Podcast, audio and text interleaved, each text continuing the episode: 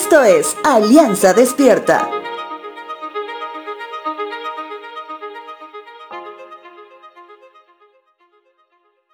No sé si te ha pasado que tu pareja te pregunta si le amas. Y por más que tu respuesta sea positiva, la pregunta suele tomar una nueva forma para medir el grado de amor. Es por eso que algunas parejas te dicen, ¿cuánto me amas? Si se podría medir el amor, solemos pensar en la cantidad de granos de arena en las playas, en la cantidad de estrellas en el universo entero. Algo que es tan grande para nosotros que para la persona que ha preguntado si le amaban y en qué cantidad, obtenga una respuesta que realmente le agrade.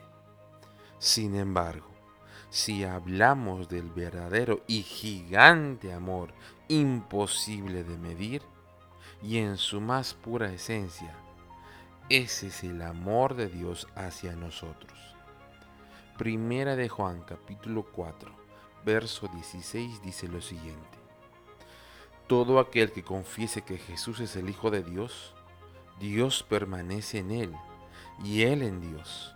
Y nosotros hemos conocido y creído el amor que Dios tiene para con nosotros. Dios es amor y el que permanece en amor permanece en Dios y Dios en él. El reflejo del amor de Dios hacia nosotros está en Jesús nuestro Señor.